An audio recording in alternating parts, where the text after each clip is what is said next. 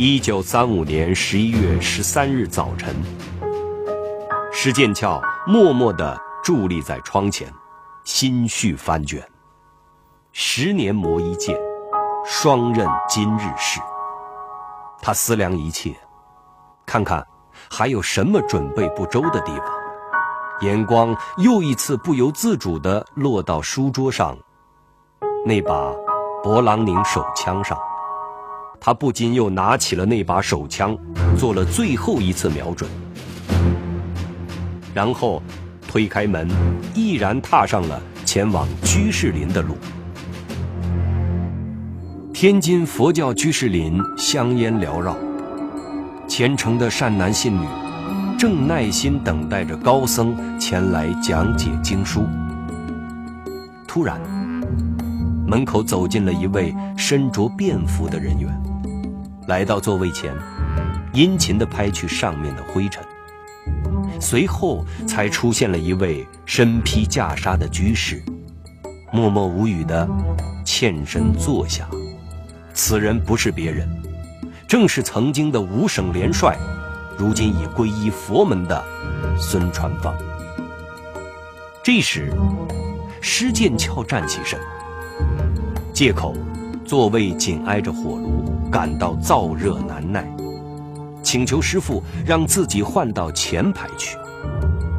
师傅自然点头答应。正在等候高僧前来讲经的孙传芳，完全没有察觉到死神的脚步正在慢慢逼近。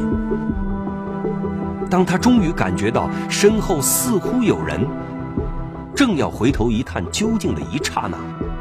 枪声响，孙传芳应声倒地。这时，施剑翘将早已准备好了的传单，哗啦一下抛到半空。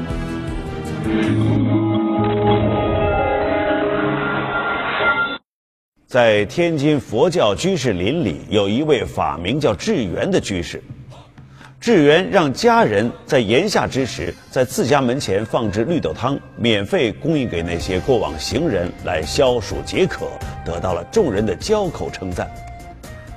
话说，到了一九三三年的中秋夜，智圆的家人抓获了一名入宅行窃的盗贼，然而这个智圆却大发慈悲，非但未加惩罚他，还让家人给盗贼施舍了一些粮米，将其放归。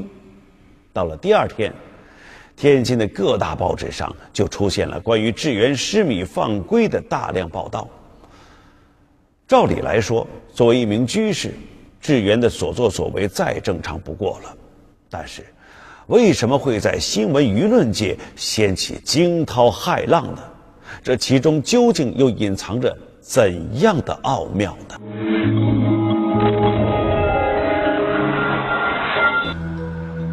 一九三五年阴历九月十七日，是施剑翘养父遇难十周年的忌日。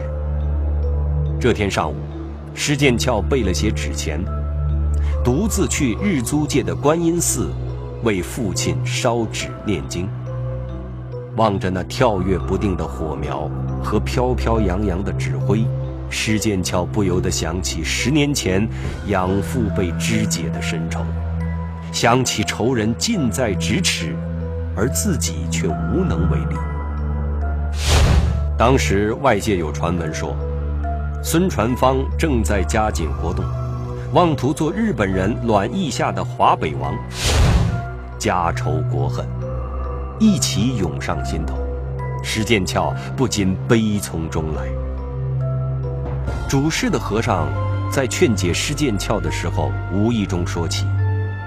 天津的佛教居士林里，有一位居士，他就是曾经呼风唤雨的孙传芳。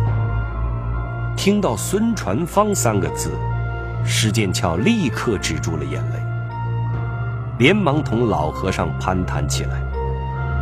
原来，广施善行的智圆居士不是别人，正是自己苦苦追寻了多年的杀父仇人孙传芳。飞扬跋扈的五省联帅，缘何会在众人眼前失踪了一段时间之后，又以居士的身份重重新登场了。难道杀人恶魔真的也会放下屠刀，立地成佛吗？事情还得从一九三零年开始讲起。那一年，阎锡山和冯玉祥决定联合起来，共同反对蒋介石的军事独裁。孙传芳得知后，不禁喜出望外，立刻秘密加入了反蒋同盟。但是不久，随着阎锡山和冯玉祥的连连失败，孙传芳东山再起的美梦也彻底破灭了。一九三一年，九一八事变爆发后，孙传芳举家由大连迁至天津隐居。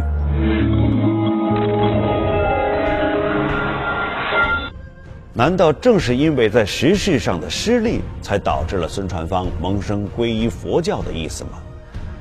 有人就推测了，说是孙传芳在直系势力被歼灭之后，隐居天津时，回想起了过去的种种，深感自己杀人太多，从而在内心产生了一种挥之不去的恐惧，于是皈依了佛门，借以超脱凡念。在一九三三年，孙传芳将坐落在东南城角草场岸的清修禅院改名为了天津佛教居士林，任副林长。也有舆论认为，皈依佛门只是孙传芳一时的权宜之策。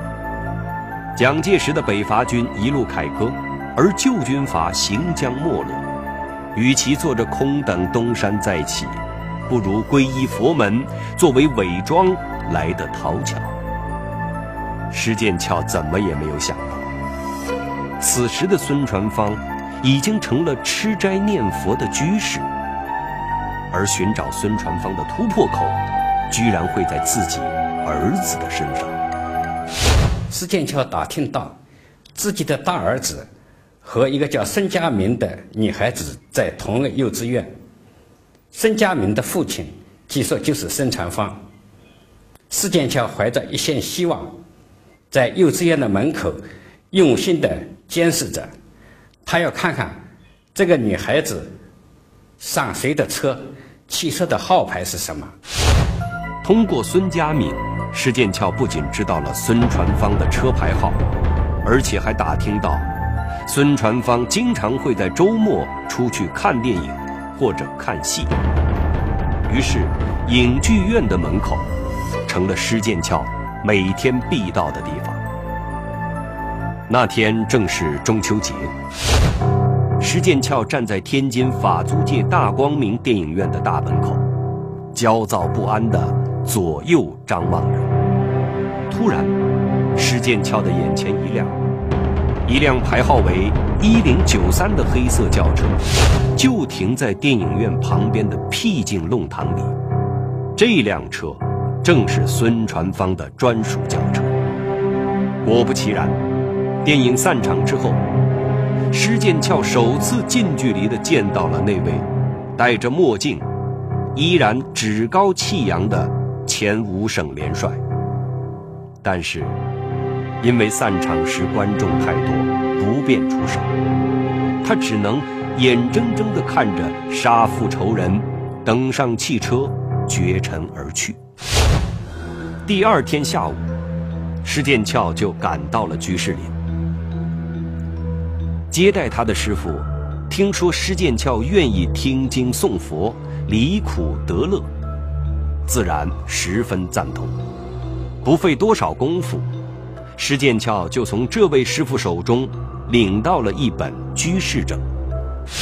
在他动手以前，他做了各方面的准备。首先，他刻印了传单。以便在刺杀的现场当场散发。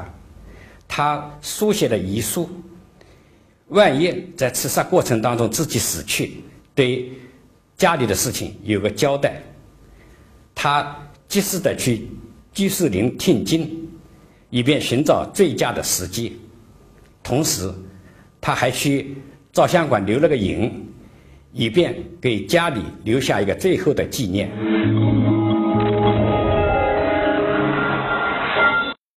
一九三五年十一月十三号早晨，施剑翘默默地伫立在窗前，心绪翻卷。十年磨一剑，双刃今日事。他思量一切，看看还有什么准备不周的地方。眼光又一次不由自主地落到书桌上那把勃朗宁手枪上。多少次，每当屋内无人的时候，他总是关起门来摆弄那支手枪。但是，他没有条件做哪怕是一次的实弹射击训练。那么，此举能否成功呢？他实在是没有绝对的把握。想到这里，他不禁又拿起了那把手枪，做出了最后一次瞄准，然后推开门，毅然踏上了前往居士林的路。天津佛教居士林香烟缭绕，虔诚的善男信女正耐心等待着高僧前来讲解经书。突然，门口走进了一位身着便服的人员。来到座位前，殷勤地拍去上面的灰尘。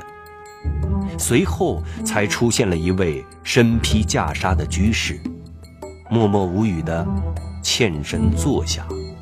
此人不是别人，正是曾经的五省联帅，如今已皈依佛门的孙传芳。这时，施剑翘站起身，借口座位紧挨着火炉。感到燥热难耐，请求师傅让自己换到前排去。师傅自然点头答应。正在等候高僧前来讲经的孙传芳，完全没有察觉到死神的脚步正在慢慢逼近。当他终于感觉到身后似乎有人，正要回头一探究竟的一刹那。枪声响，孙传芳应声倒地。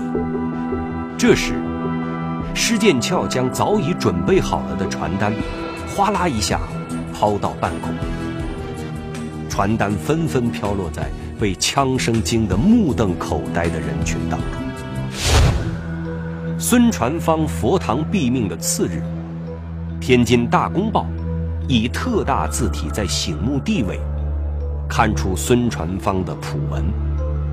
孙公心远于国历十一月十三日下午四时，在天津英租界二十号路玉底病故，则于十四日午后四时大殓。明明是被刺身亡，却说是玉底病故，这则讣告一时被传为笑柄。治丧期间。何应钦、曹汝霖一帮新旧权贵，或拱门叩灵，或电函吊唁，还举行了颇具规模的记者招待会，可谓深厚哀荣了。然而热闹几天之后，孙传芳便永远为世人所忘却。倒是凶手施剑翘的命运。却长久地牵动了千万人的心，令黎民百姓和有志将领牵肠挂肚着。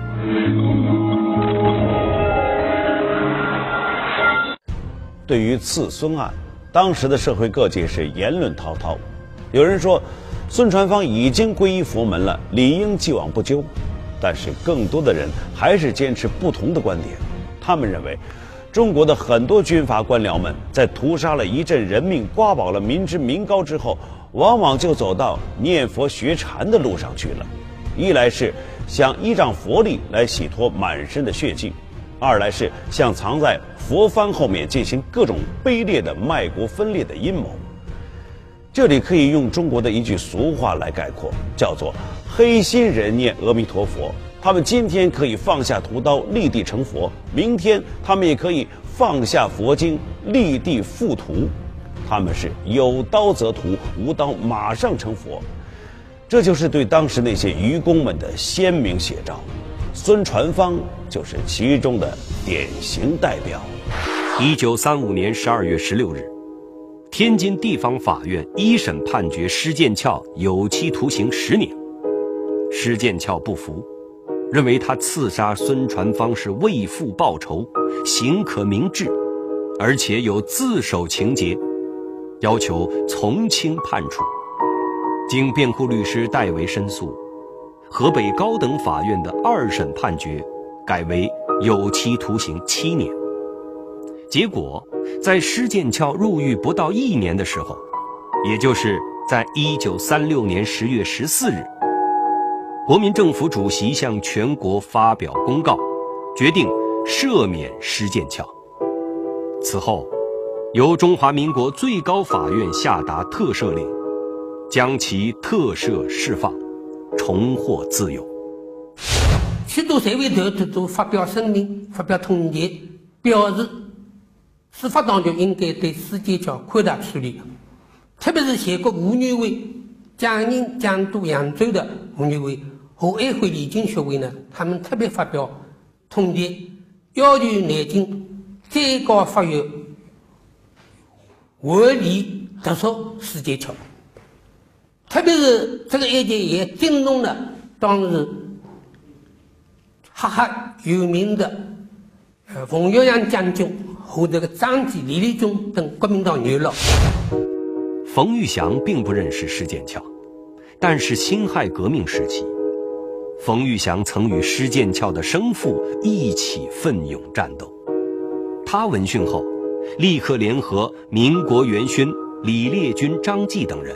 呈请南京政府特赦为父报仇的孝女、为民除害的侠女施剑翘，以敦化人伦、弘扬正气。有的报纸还披露了冯玉祥曾单独向蒋介石请求特赦施剑翘的消息。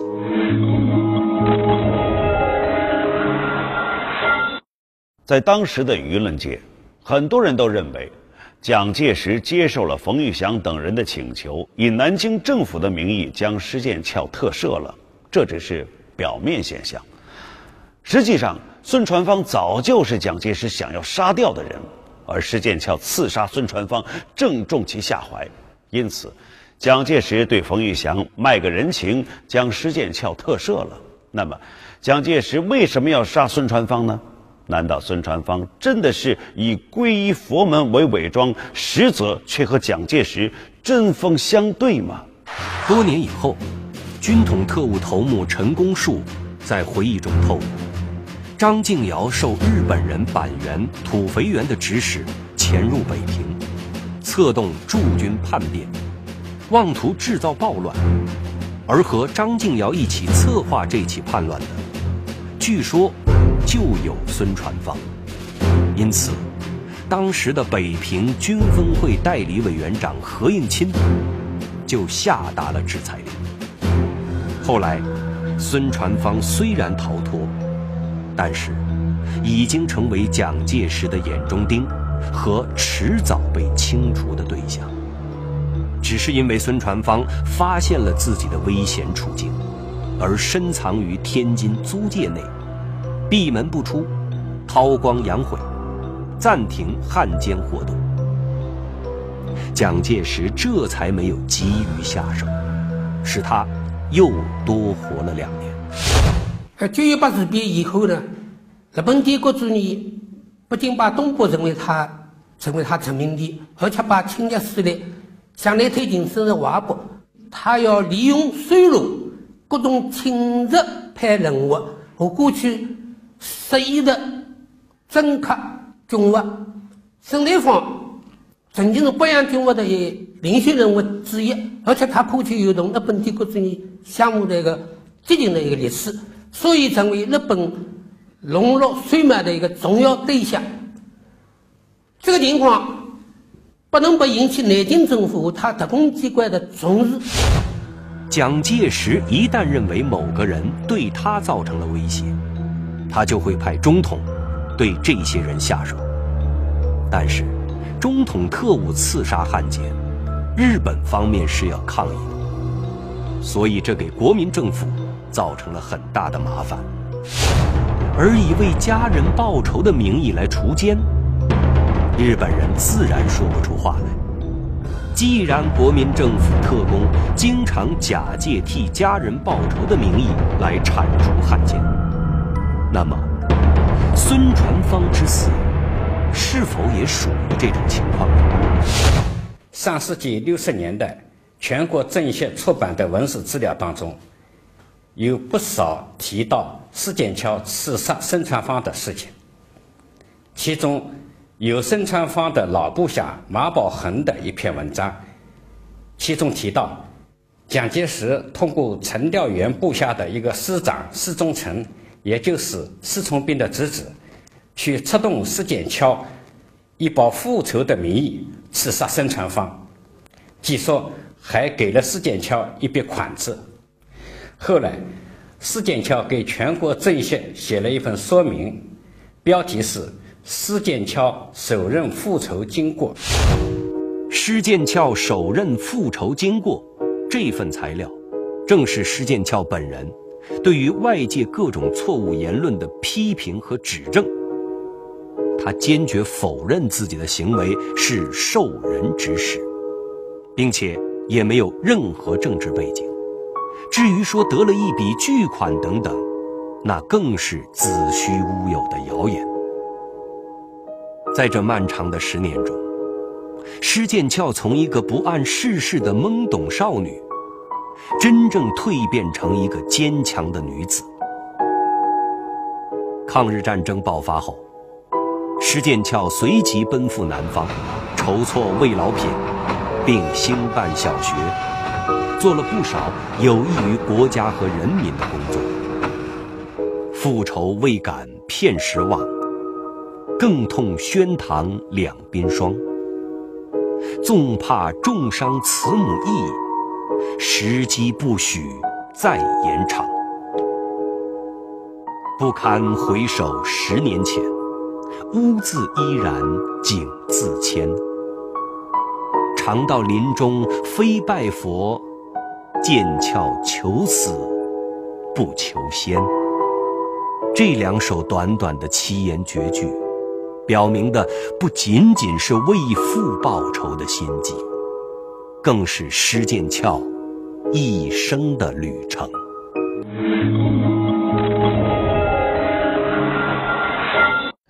所谓世人不知有因果，因果何曾饶过谁？这盛极时的军阀首领，曾经呼风唤雨的五省联帅孙传芳，怎么都没有料想到。居士林这一清净肃宁之地，竟是自己的丧命之处。